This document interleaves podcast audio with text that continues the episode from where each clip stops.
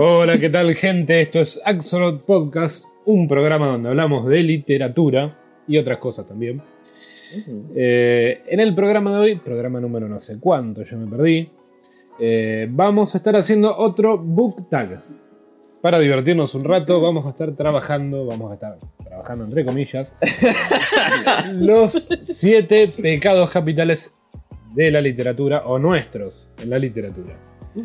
Me acompaña enfrente mío Carlos Álvarez. ¿Cómo andas, Carlos? Oh, listo, bien. Y a mi izquierda está Mara Cañete. ¿Cómo te va, Mara? ¿qué tal? ¿Qué se cuentan? Otra vez no ¿Tienen- te presentaste. Ah, otra. mi nombre es. Luca Gentile y estoy al lado mío. Tenemos el Anonymous que conduce Claro. el programa. Eh, bueno, vamos a hablar de los pecados capitales. ¿Qué se cuentan de los pecados capitales? Es una muy buena película. La de Brad Pitt y Morgan Freeman me gustó mucho. ¿Qué películas que hacía Brad Pitt en los 90?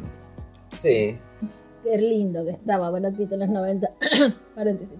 De- a mí lo que único que me gusta de esa película es que fue como inspirador o, o motor para dos películas de Angelina Jolie que son como del mismo género, o era el tópico que estaba de onda en esa ¿Coleccionista de época. huesos? El coleccionista de huesos es una y la otra es Robando Vidas. Son muy parecidas Muy, las dos. sí, sí. Angelina Jolie parece que, parece que hace el mismo personaje, pero eh, están buenas. Sí, sí, los giros de la película están buenísimos de robando vidas. Sí, sí. Pero hablando de siete pecados capitales, este es un book tag que se lo robé a, a alguien, que igual es como robárselo a la comunidad. Está en la nube. Exacto, o sea, es de todos, es de Sí. todos este book Es tag el, porque tiene es como más el años lenguaje, que no sé. es social, así que es de todos. Es de todos y no es de nadie.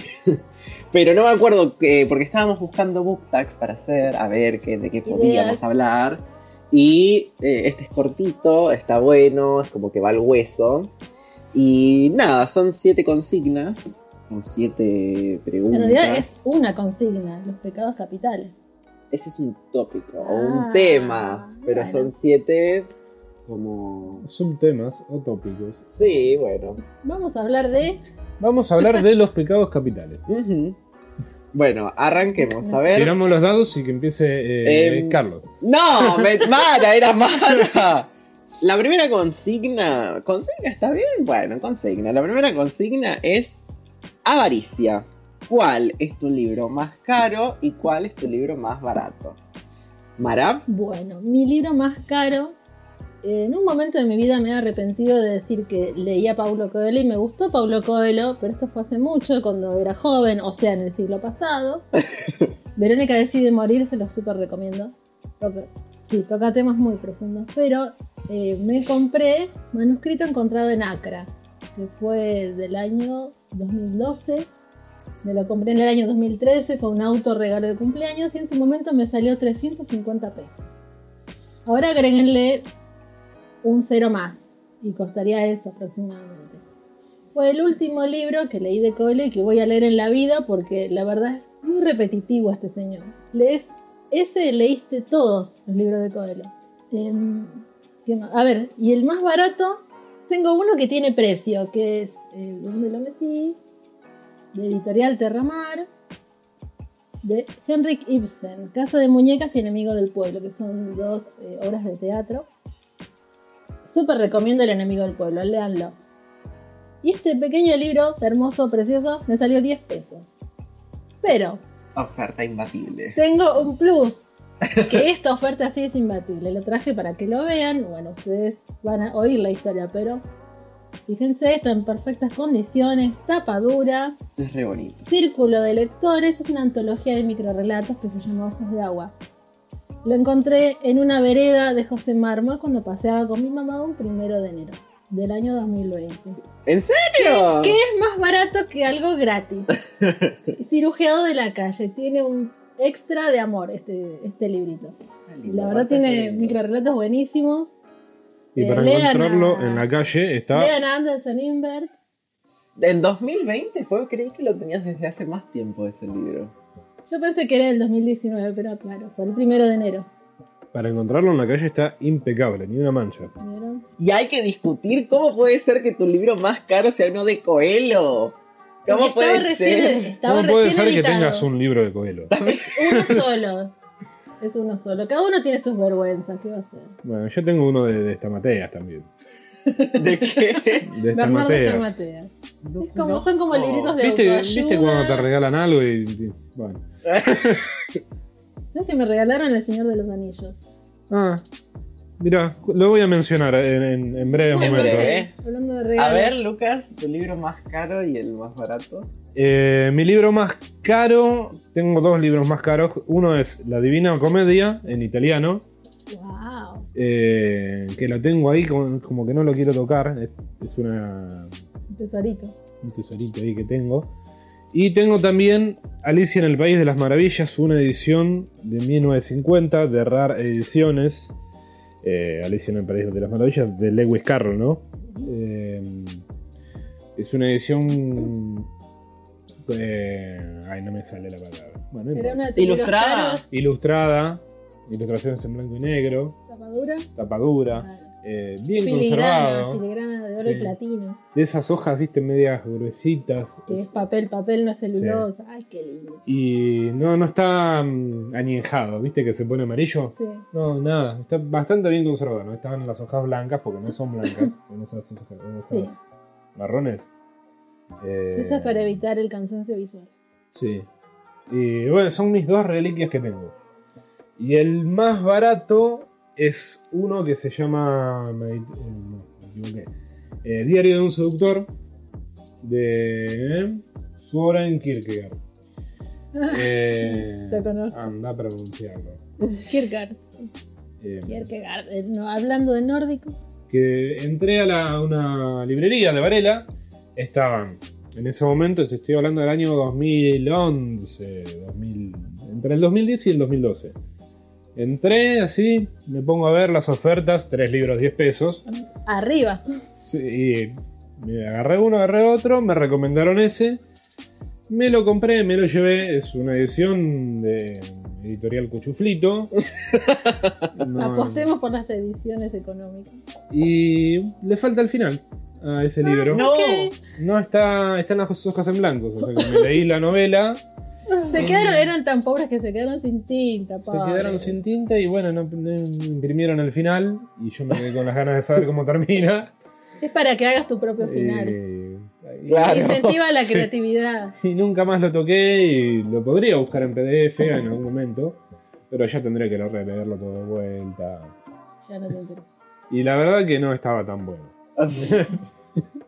¿Vos, Carlos? Carlos. Eh, mi libro más caro es una edición de Cómo desaparecer completamente de Mariana Enríquez.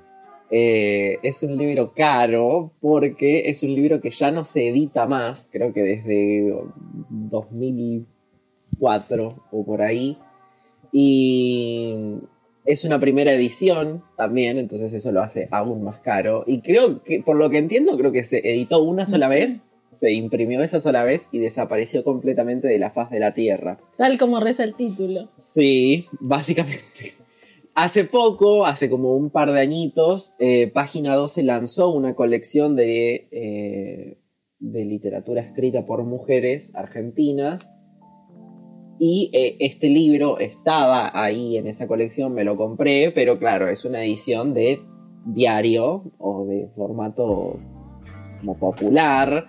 Entonces, eh, nada que ver a cuando lo vi una vez en Mercado Libre, que estaba carísimo, una cuestión así como 4.500 pesos, pero dije, no puede ser que este libro exista y sea contemporáneo a mí y no lo tenga. Y bueno, qué sé yo, me endeudé hasta la cajeta, pero me lo compré. Porque no, no, en ese entonces dije, esta, esta oportunidad no va a aparecer nunca más en mi vida. Bueno, yo lo compré. Y como a las dos semanas, eh, no sé qué, qué rayos ocurrió, si es que se alinearon los astros o X, pero muchas personas empezaron a vender ese mismo libro en Mercado Libre a Diría, diferentes diría Paulo. Coelho, el universo conspiró a tu favor. Con- no contra mí, porque yo ya me lo había comprado. Pero lo podías conseguir más barato. Ay, una segunda bueno. edición, tenés la primera y la segunda. Mm. Qué loco, qué loco. Y mi libro más económico, más barato, es eh, El Ojo del Gato, que ya les voy a decir, el autor es de Alberto Bevilacqua.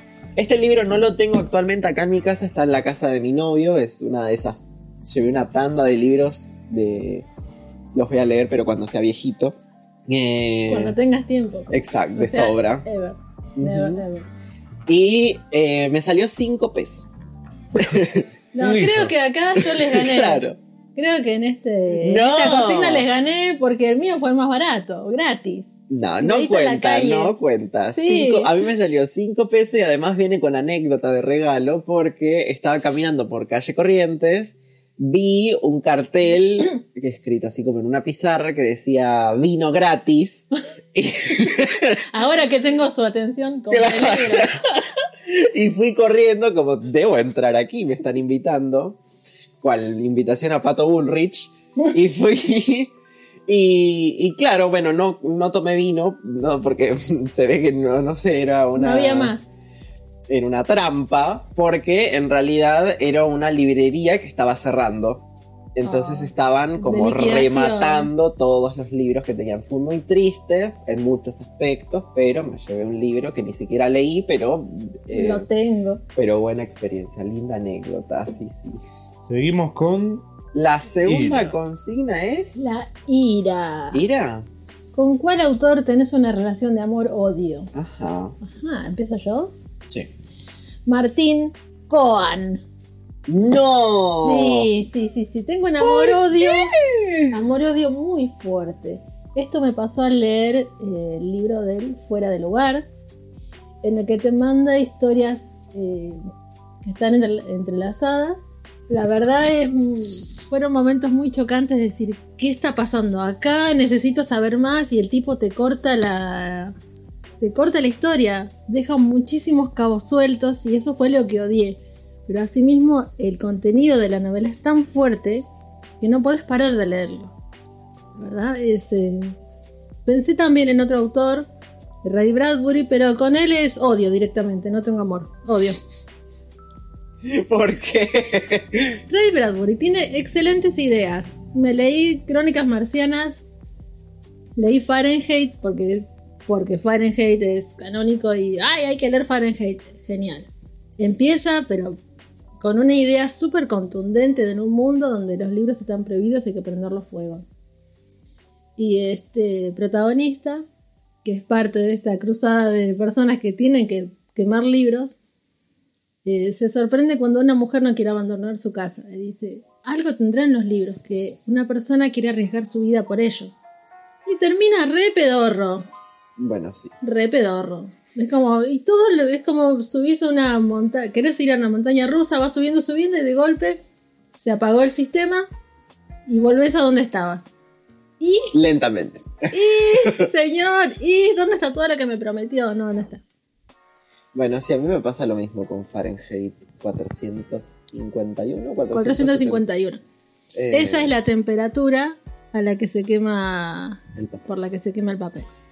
Sí, me pasó lo mismo cuando leí eso. Fue como, wow, esto es excelente, es buenísimo, es innovador, jamás había leído algo como esto. Y llegaste al final y es como, ¿qué te fumaste?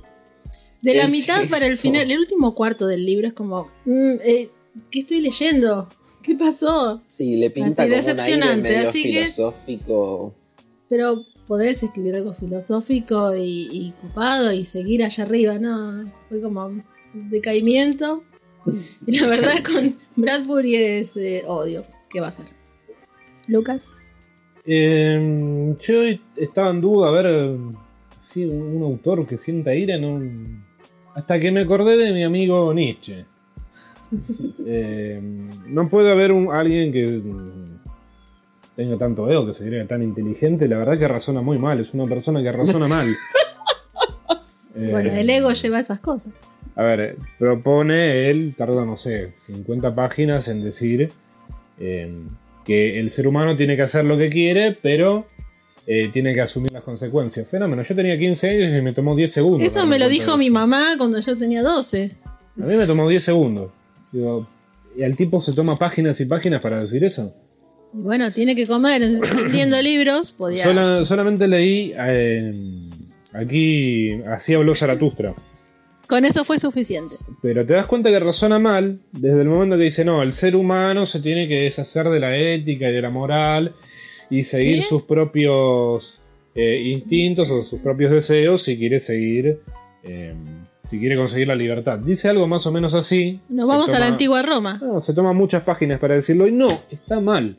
Si vos te deshaces de la ética No y de la moral, enojes. que es lo que nos hace humanos, sos un animalito. Si solamente seguís tus instintos, sos un animal. ¿Quiénes son los que no tienen ética y moral? Los animales.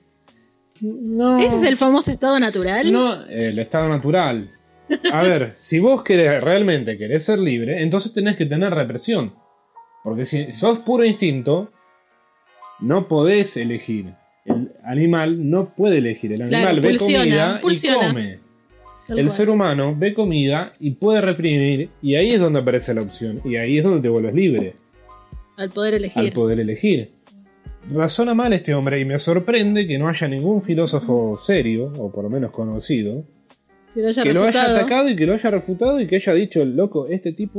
No le dieron bola. La comunidad filosófica dijo, no le den bola a este pibe. eh, no, Está. al contrario, se lo ensalza. El, eh, ¿Cómo se llama este filósofo Darío Z? Nietzsche, Nietzsche. No, Nietzsche razona mal. No razona bien. Hay muchos que se agarran a una sola idea, Eh. quizás innovadora, y se quedan con eso. Solamente me encontré una autora en YouTube, eh, no sé si se puede nombrar, bueno, yo la nombro, ¿cómo es que se llama? Roxana Kramer. Mm. Eh, por ahí uno discrepa un poco con ella, pero directamente lo trató como un autor eh, inflado, sobrevalorado. Y la verdad que sí. Que, me parece que si vos sos adolescente, la lectura de Nietzsche te va a parecer fantástica. Ya después de los 20 años, te das cuenta que dijo pavadas. No leía Nietzsche, o sea, seguramente habré leído algo de él, pero Es eh, esto que decía de, las, de que te agarras de una idea. Nietzsche es uno de los... No, es él que dijo, Dios está muerto. Sí, dijo algo así, no como que Dios está muerto, sino que el ser humano va dejando atrás la religión, va superando la religión y su nuevo Dios es el dinero. Ya no son ni las instituciones, sino el dinero. Eh, ¿Quién lo- también se equivocó ¿Quién lo el ser antes? humano. Creo que Lope de Vega había escrito un, un poema, algo así. Poderoso caballero, don dinero, Sí, etcétera. no, Busquen. Pero también se equivocó, el ser humano siempre va a buscar algo espiritual. Sí. Porque esa Estamos es en nuestra condición siglo- humana también. Estamos en el siglo XXI y la iglesia sigue estando. Y aparecieron, la iglesia católica quizás estaba declinando un poco, pero sigue habiendo eh, ramas de- del catolicismo y del, prote- del protestantismo que siguen apareciendo y la gente sigue Sí. recurriendo a la explicación religiosa. Está bien. Quizás eh, le da mucho interés al dinero, le da mucho, hoy por hoy le da mucho interés a la imagen propia, pero Es siempre va a buscar una explicación eh, trascendental. Eh, no, no, por eso. Cada, cada idea que, que tira Nietzsche. ¿Y la parte de amor dónde está? No, no hay amor. Porque acá eh, el pecado es ira. Claro, la cosa es enojarse. De amor odio, si querés, con Ortega y Gasset, que, que, eh, no lo dice confesamente, pero eh, se le nota que refuta un poco a Nietzsche. Eh, me gusta el razonamiento de Ortega y Gasset, pero también tiene una mirada clasista, aunque lo niegue, tiene una mirada clasista. Pero mi odio va hacia este tipo. Este señor. Bien muerto que está. Carlos. Eh, bueno, mi autor con el que tengo una relación de amor y odio, porque no era solamente odio. Pobre Nietzsche, lo levantaron de la tumba para matarlo. Otra cosa te tiro. A ver. Mucha. Ay, hay que vivir así, hay que vivir así, y después vas y te casás. O sea, no hay, no hay que seguir los mandamientos de la sociedad. Vas y te casás.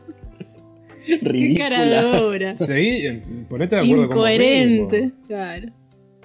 Eh, mi autor eh, para ira es eh, Puig.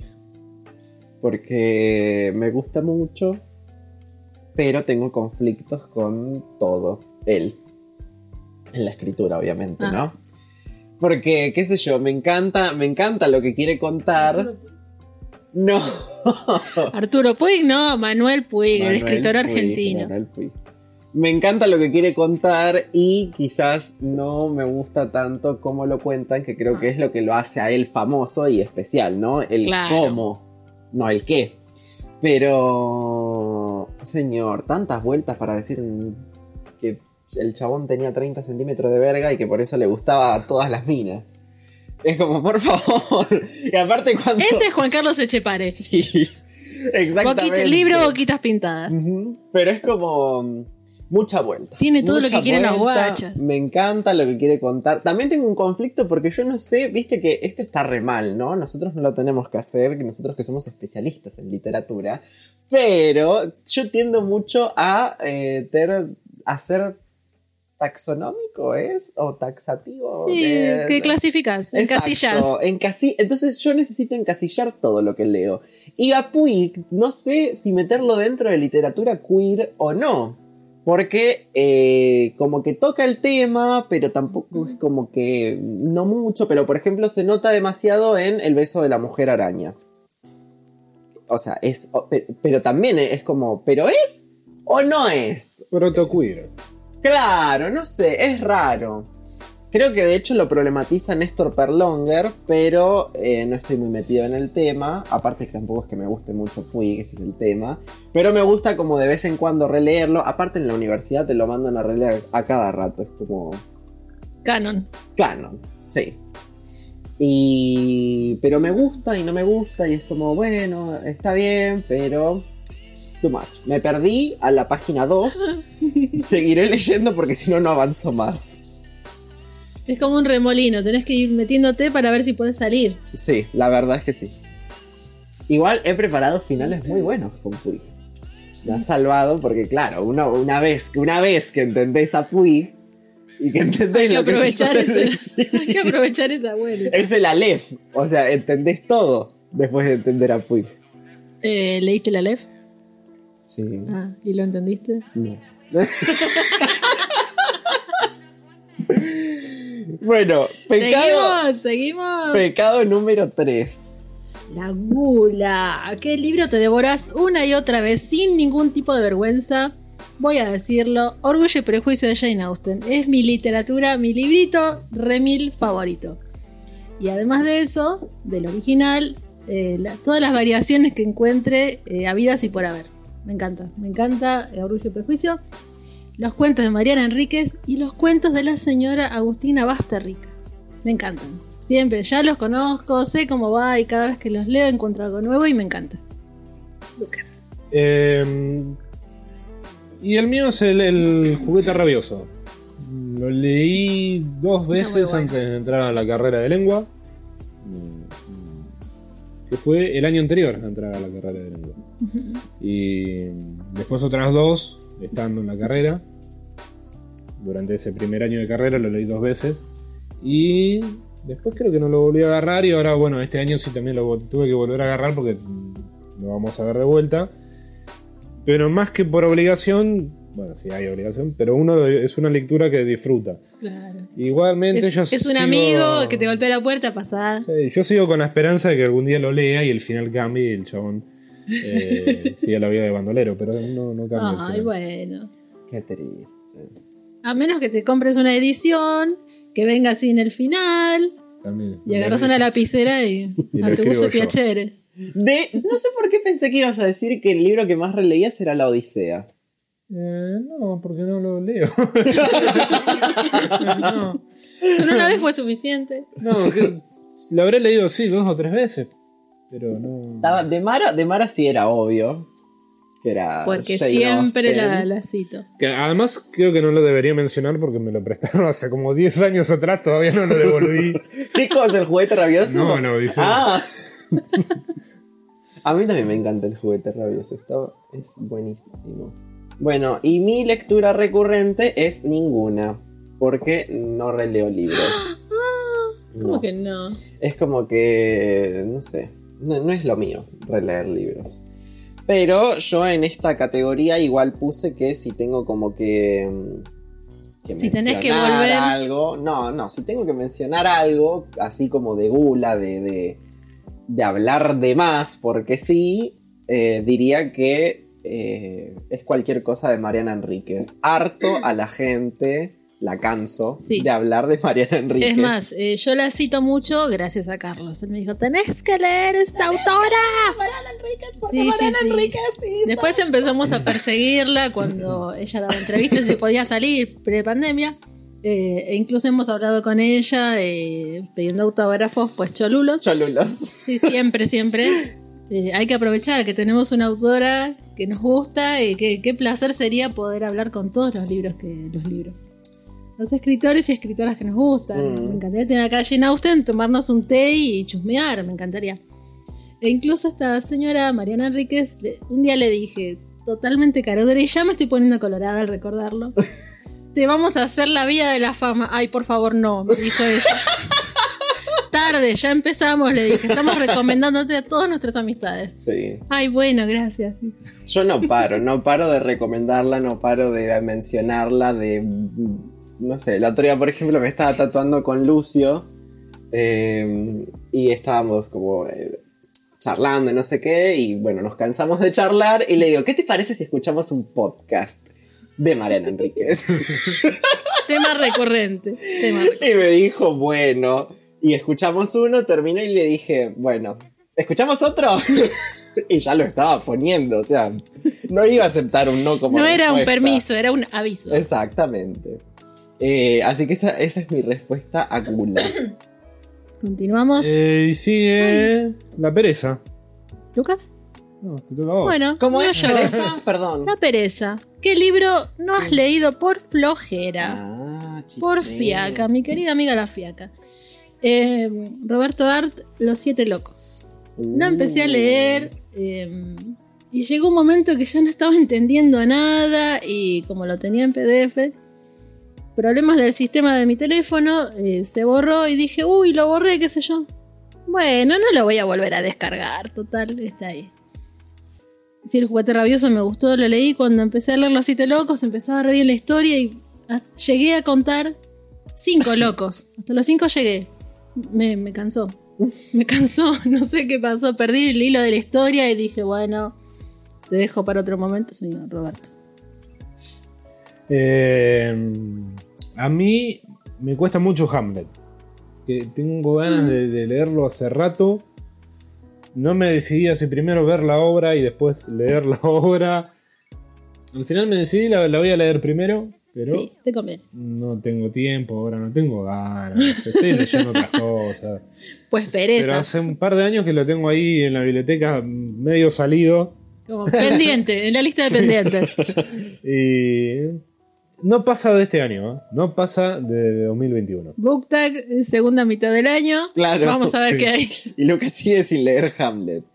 Pero es buenísimo Hamlet. Lo único que sí, si te querés reír un poco, mirate la versión eh, que la actuó Maika Migorena. Mm. Con. Y eh, Ofelia la interpreta esta muchacha que es. Es hija de un don muy importante de un medio. ¿De Lander? Mm, creo que sí. Violeta Ortiz Berea. No sé, no sé Porque cómo se llama la ellos son chica, muy del under. Pero es, es una, no, es una chica, es una chica de un medio gorila, me parece. Ah, no, no. que está en Tinelli y. pero actúa muy mal. La chica actúa muy mal. Ah, o sea, no, si te querés reír viendo Hamlet, que, que es un dramón, o sea. No, no. Pero es, es una experiencia bizarra, te juro que vale la pena porque. No, no, primero mejor ir con Shakespeare y después sí ir a las, las ¿Saben- degradaciones. ¿Saben también cuál es mi problema con Shakespeare? Yo sí leí Hamlet, by the way. Y me Yo sí encanta, leí Me Hamlet. encanta. Pero mi problema es que yo siento que no leía Shakespeare. Porque Shakespeare eh, trabaja tanto con el lenguaje que si vos lo lees en español, o sea, a través de una traducción, no estás leyendo a Exactamente, Shakespeare. se pierden un montón de cosas en la traducción. Hay un montón, o sea, tengo una edición bilingüe eh, y un día que estaba medio al pedo me puse a chusmear a ver qué onda, cómo es que escribía y, o sea, es 90% juego con el lenguaje, 10% el resto de las cosas. Y te lo- eso en, la traducción te lo Más en las comedias. Cualquier cosa. En las comedias de Shakespeare, poner el sueño de una noche de verano, muchísimos eh, gags y qué sé yo, tuvieron que adaptarlos de tal manera que tengan que encajar aunque sea a la fuerza. Mm, Por esto que decís vos del tratamiento del lenguaje. ujú, En un inglés antiguo, imagínate. El doble de trabajo. Hamlet, Hamlet. Lo leí para el secundario. Eh, me acuerdo que todos mueren, pues tragedia. Todo. Bueno, sí. Y me gustó mucho Ofelia, no sé, porque es como que la está como que quiere eh, encarar una vida, pero al final se vuelve loca y como, ¿qué pasó? Ofelia, ¿qué te pasó? Y está loca. No, pero no Bueno. se vuelve loca, la vuelve La loca. vuelven, claro, ese La es el punto, vuelve la loca. vuelven loca, la, la empujan a todo eso. Ujú. Y bueno, supongo que por el lado femenino empatizo mucho con ella. Tengo que volver a releerlo porque la verdad me acuerdo cosas así muy perdidas. Pero sí, fue como terminar de leerlo, em, fue un poco pesado y bueno, fin, Shakespeare lo leí, creo que aprobé ese examen y adiós. Terminé el secundario. Eh, a mí el libro que me da mucha pereza son muchos. O sea, yo abandono muchas lecturas por pereza, por fiaca, por decir, ay, bueno, no, y si me leo otra cosa. Eh, pero el que más eh, tengo pendiente, porque está hace muchos años reclamándome su lectura, es Los Miserables de Víctor Hugo. Porque, Hubiera jurado que lo terminaste. No. Ah, De hecho, me lo propuse a leer el año pasado cuando arrancó la pandemia. Hice una cuenta así como bien, bien de Virgo. Y dije, si leo tantas páginas por día, en tantos días lo termino. Me duró dos minutos. De la suspiro. Sí. O sea, no, no, pero, o sea, lo peor, lo peor es que me re gusta el libro. O sea, y cuando lo agarro con ganas, es como, lo, lo devoro, pero es, es un librote que tiene como 1500 páginas y leíste capaz Claro. De la No pizza sé. entera, no te la comes entera, te comes dos porciones. dos porciones. Y lo peor aún, lo que iba a decir, es que vos, en- o sea, sentís que leíste un montón, porque ese es el lenguaje. Súper descriptivo. Exacto. Sentís que leíste un montón y capaz leíste una carilla. Y ves que avanzaste una carilla y te quedan todavía 1500. Bueno, no. Uf. Quizás no es ahora mi momento. Adiós, Víctor Hugo. Nos veremos. El placer de saludarlo. Así que sí. Bueno, Eh, continuamos. seguimos con Soberbia. ¿Cuál es el libro que Ah, sí. eh, te enorgullece o te o decís que lo leíste para pasar un Ay, me asusté, yo lo anoté como orgullo. Dije, soberbia, ¿cómo que no anoté la Bueno. soberbia? ¿De qué libro hablas para sonar intelectual? Citar a Borges y a Cortázar. No, muy cliché. Pero es la realidad, ¿qué crees que haga? La única verdad es la realidad, Lucas. Eh, he leído varios cuentos de Cortázar, de Borges leí poesías, cuentos, no leí una fucking novela de Borges, pero... No como- tiene.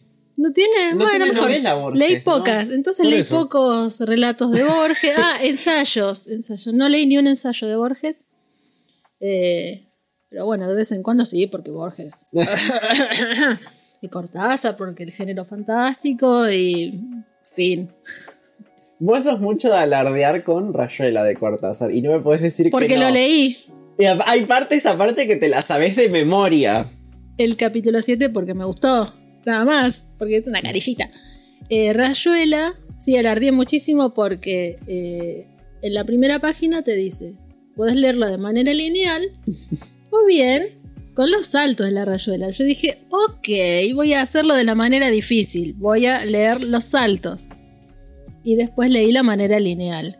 Eh, solo por eso, agrandarme de leer así, porque yo lo leí de la manera difícil primero. Y después al leerlo de manera lineal me aburrí. Ese. Porque le faltaba toda esa emoción que aportaba con los capítulos más bizarros o más poéticos o más filosóficos. Eh, a mí me da.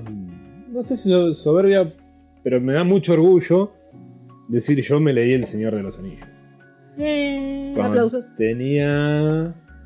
A ver, ¿cuándo salió la primera película? En 2001. La verdad que ni idea. Mm, Me- no me- recuerdo. Sí, en 2001. Puede ser en 2001, 2002, 2003. Eh, comenten, por favor, gracias. Eh, 2001 salió la película, la vi, dije, che, qué bueno que está esto. Fui, me compré los libros, me encerré dos meses en mi pieza. ¿Cuánto tenía yo en el 2001? ¿13? no sé, sé, es un 28, jovenzuelo. ah, 13, sí. y me encerré dos meses, encima son unos re libracos, cada uno. O sea, cada uno es el Quijote. Claro. Eh, y me leí los tres libros. Y. Nada, nunca más los volví Pero- a agarrar. Pero eso Porque estaba. Ah, claro, está Son bien. muy largos, la verdad. Eh, Y la historia ya la conoces, es como, ok, ya sé lo que pasa adentro. Sí, e- es disfrutable la escritura. Pues, según Tolkien, ¿cómo es que se llama? John, J. John R. R. Ronald Reuel Tolkien, profesor de literatura y peleó en la Primera Guerra. Wow. Este, nada, ¿cuándo fue que salió? Entre 1954 y 1955. Sí.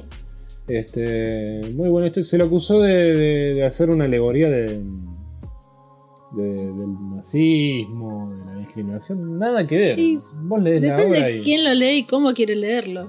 vos lees la obra y no tiene nada de, de eso. Pero bueno, qué sé yo. Eh, Gente que se hacen llamar críticos que tienen sí, esas- no, ni siquiera los ideas. críticos. Ah, bueno. El- el- es- ¿Viste esas teorías que andan en, en internet? Sí. Bueno, eh, de ese nivel. Y nada, bueno, esa es la, la- la lectura que a mí me, me enorgullece. No para hacerme el intelectual, sino para decir, mirá, es como que levantás una casa. Yo puse dos ladrillos, pero lo hice. Carlos, ¿qué te Eh. enorgullece de la literatura? Tu orgullo del, el orgullo de tu biblioteca. Los Miserables de Víctor Hugo. sí, es un libro que siempre saco a colación como en clase. Claro, hablas de él como si lo hubieras leído todo, analizado, dado vuelta, como si hubieras traído la Ouija y hablado con Víctor Hugo. Sí. Y... Sí. Pero lo peor es que tengo como muchos momentos en la vida en las que por diferentes circunstancias se termina hablando de ese libro y yo estoy como, no, sí, por supuesto, No, porque sí. Víctor Hugo lo que quiso demostrar en esa época fue... Y sinceramente Pues creo que no sé, creo que no sé ni, ni cuándo la escribió, ni dónde la escribió. Sé que es francés, eso seguro. La trama tampoco la sé completa, pero yo supongo que las partes más importantes me las sé. Ni siquiera me vi el musical en el que actúa Hugh Jackman y Anne Hathaway. Pero no sé, pero yo siento que esa historia es mía. Y cada vez que, no sé, se da un debate sobre realismo y romanticismo y naturalismo, yo estoy, no, porque La carta. Hugo, la carta de Víctor Hugo, la vieja confiable. Y me, me ha, me ha enaltecido varias veces. Soy un chanta, pero Con yo. argumento. más o menos. Con labia, no sé. La siguiente. La siguiente es la lujuria. A ver, ¿qué te pone lujuriosa, Mara? Ay, me pongo colorada otra vez, por favor. Eh, hay unas lecturas. La autora es Jennifer Probst. Ella hace literatura erótica, literatura femenina.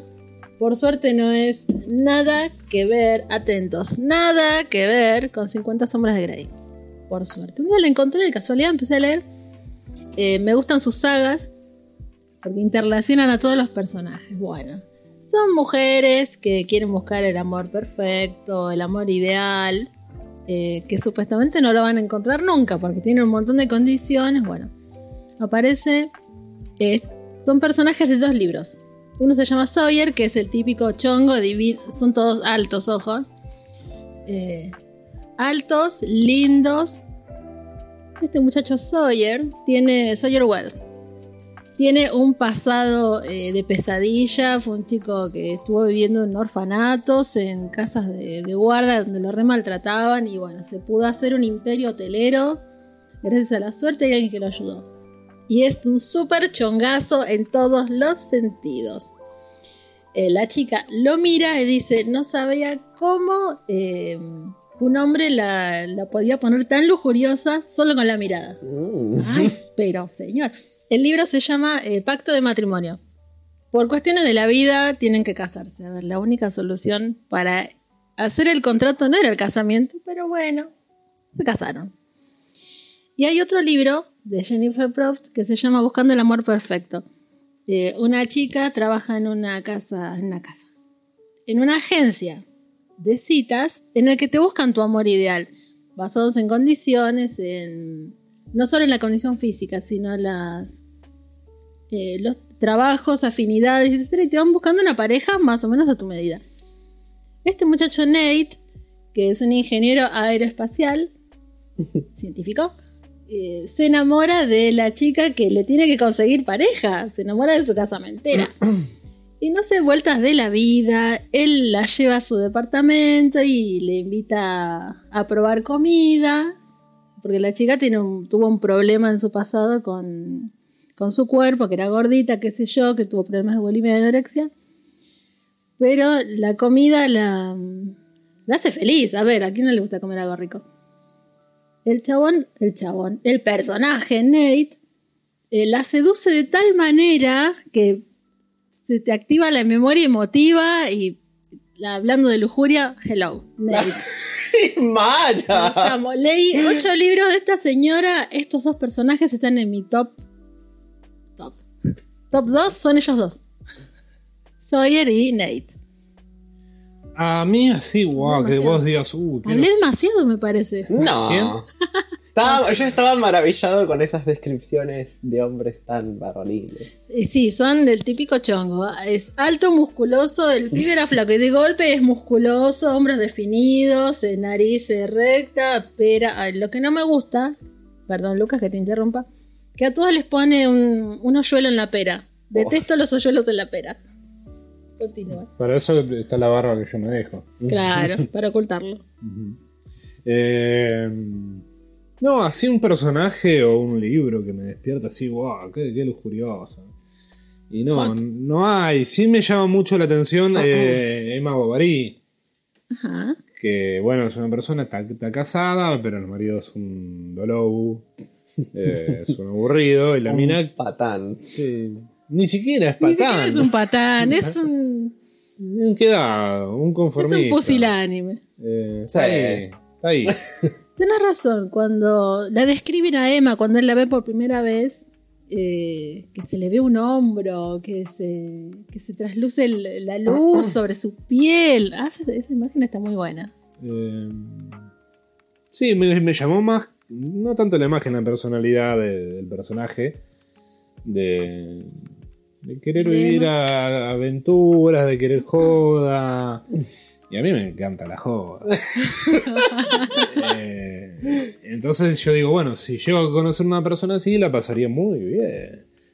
Flaca, ¿te vas? Sí, vamos. Eh, Imagínate, todas las noches descabio. eh, Entre otras cosas.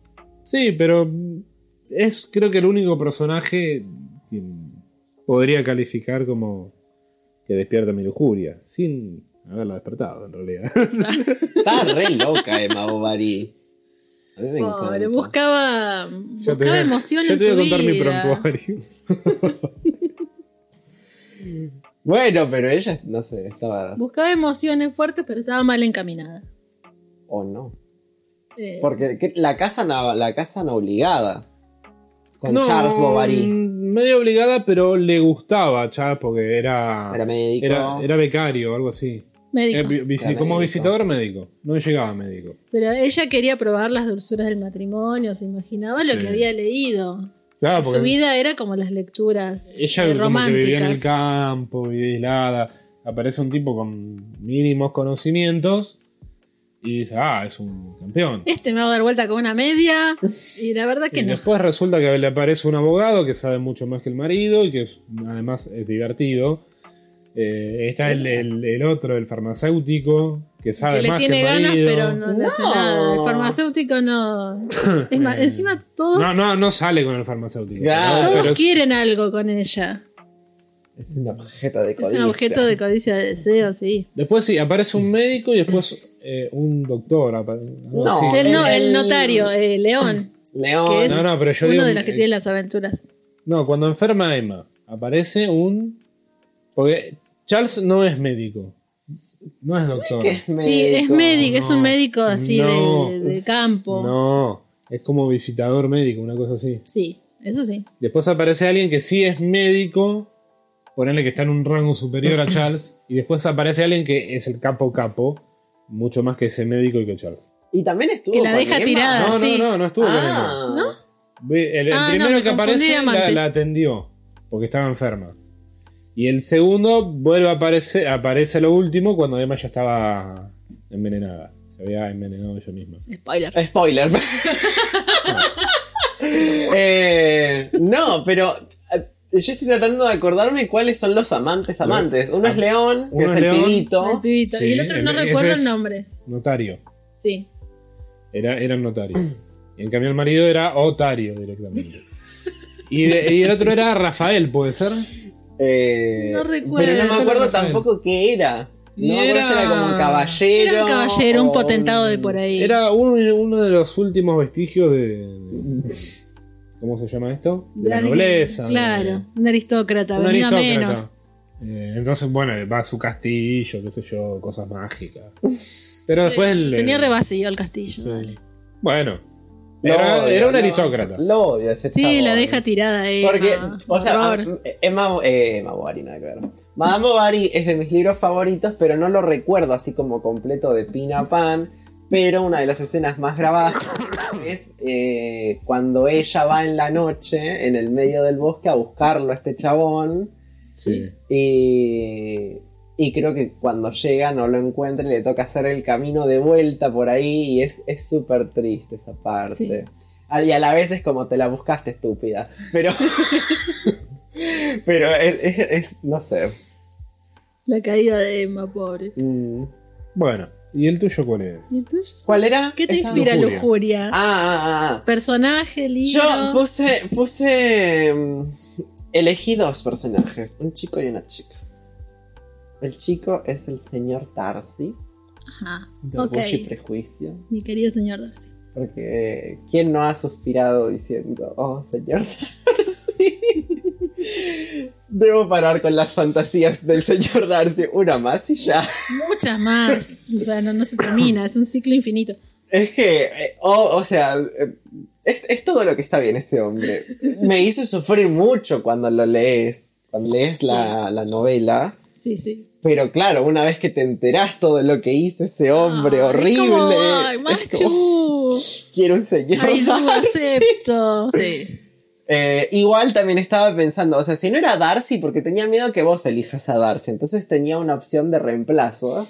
No, yo me fui más a lo físico, el Sí. como objeto de deseo. Bueno, Darcy, Darcy, creo que no hay mucha descripción física de él, es más Dice lo que tiene un porte, un porte aristocrático, muy, muy elegante. No, el libro Orgullo y Prejuicio no lo describe mucho. Lo que No, sí tenemos en el ideal o en, en la imaginación es la película 2005. Sí, que me encanta ese actor. Matthew ¿Y quién- McFadden, I love him. ¿Quién no ha gritado con la escena de la mano? Esa escena en la que sí, él ayuda. bueno. ¡Ah! Porque no se permitía el toque piel con piel en esa época. Entonces, los únicos momentos en que los jóvenes casaderos podían tocarse eran los bailes. Y él la tocó, la ayudó a subir al, Al al- al carruaje. carruaje. Ay, Dios. Y claro, en un momento malinterpretás. Cuando la ves por primera vez la película 2005, lo malinterpretás. Porque él como que abre la mano nervioso y digo, este le da asco. No, estaba re emocionado porque la tocó. Estaba re excitado ese hombre. Claro, estaba- claro. No me lavaré nunca esta mano a lavar Simpson. Lo amo, lo amo. Pero bueno, mi otra opción, si no era Darcy, es eh, que ni siquiera me acuerdo el nombre, pero igual lo amo. El de Cumbres Borrascosas. Heathcliff. No, no es Heathcliff. Es el chiquito. Eh, o sea, el hijo de Heathcliff. Harrington. Harrington. Lo amo a él. Porque la. ¡Más la- Ah, bueno! Porque lo trataba re mal la otra estúpida. ¿Cómo se Sí. llama? Catherine. Catherine. Catherine es una soreta. Es una estúpida. Y lo trataba re mal y el chico quería aprender a leer y es como... Vení, chiquito. Yo te quiero. y también lo trataba mal el padre. Sí. Y eh, ese es... Raro. Y raro. encima después se queda con ella. Bueno, spoiler también. Por si no leyeron Cumbres Borrascosas. Se queda con... Es Harrington. Por eso. Sí, era el yo que queda como heredero de, Cuando muere de Heathcliff. la casa, claro. Bueno, esos eran, esa, esa era mi otra opción. Lo que me pasó con ese libro, Cumbres Borrascosas, es que dos mujeres de la historia se llaman Catherine. Sí. Y las dos están igual de chifladas. Una parecía Sí. menos que la otra. Son las dos locas manipuladoras. Bueno, pero una No sé. murió. Claro. La Catherine grande muere Sí. y queda la hija, ¿no? Sí. Que también se llama Catherine. A ver, buscate otro nombre, querida. Lo hace Si no me le ponen confunde. el nombre a propósito, de hecho. Exactamente. Porque tenés a Heathcliff ahí, este. Para torturarlo. Claro, son como fantasmas que vuelven a torturar tu conciencia. Eh, Bueno, y mi, mi, eh, chica para esta consigna es Katniss Everdeen, Ajá. de los Juegos del Hambre. Me encanta ella porque es, tiene fuerza, tiene agilidad, es inteligente, no tiene piedad al final. No voy a spoilear porque nunca sabe lo leyó. Yo tampoco. Pero es como, wow. Va en la misma onda que me gusta, tipo Lara Croft, eh, Mujeres Empoderadas, Black Widow y Katniss es lo mismo. Es como, voy a derrocar un gobierno milenario con un arco y una flecha. Adiós. Nunca me voy a quedar sin bala. Exacto, Bien. pero la amo. Bien. Power. Bueno, ¿qué nos queda? Y nos queda el último pecado, que es el peor de todos, la envidia. ¿Qué libro envidias a...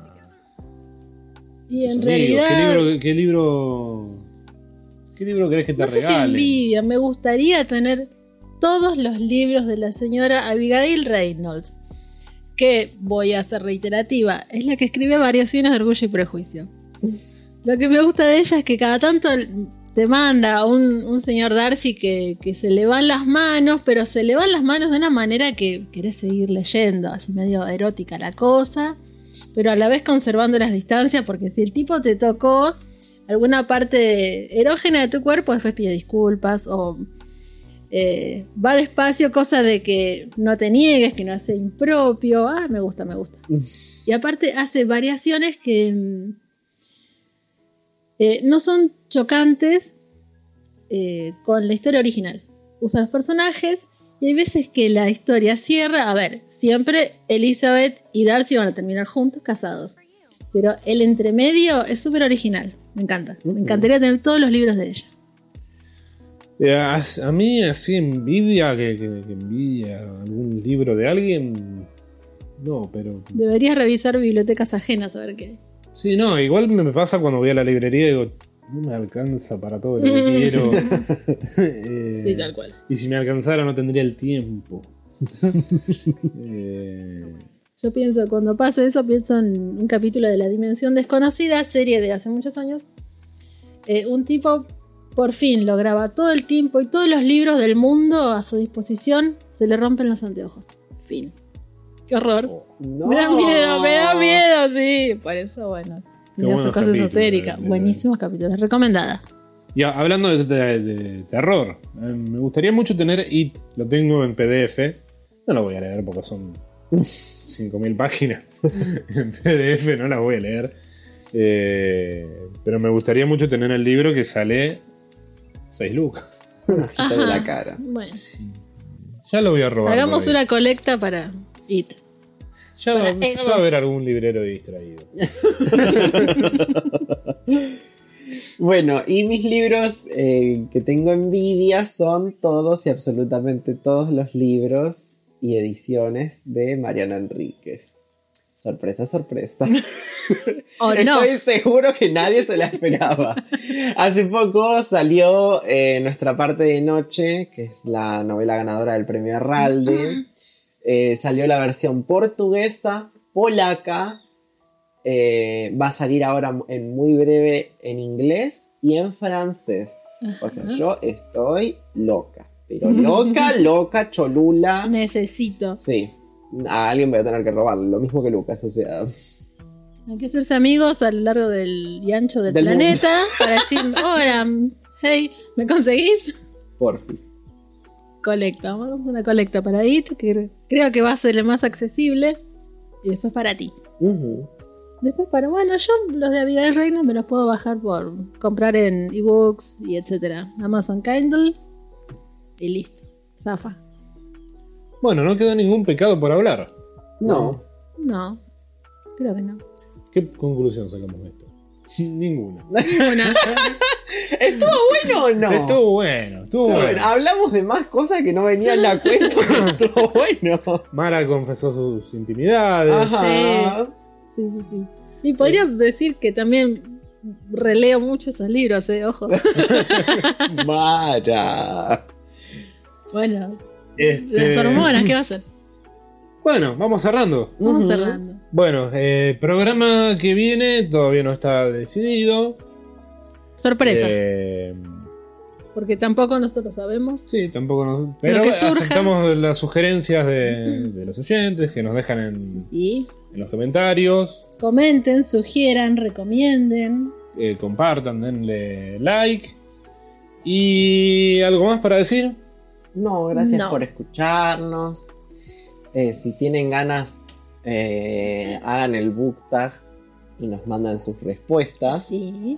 Eh, gracias a nuestros editores de sonido y a eh, nuestros. Se me fue la, la palabra. A nuestros ilustradores, que son Mariam y Matt, que nos están ilustrando las portadas de este bello podcast. Ah, para las redes sociales. Así que gracias a ellos también. Y bueno, nos vemos, nos escuchamos en la próxima. Bye bye. Adiós. Chao. Adiós.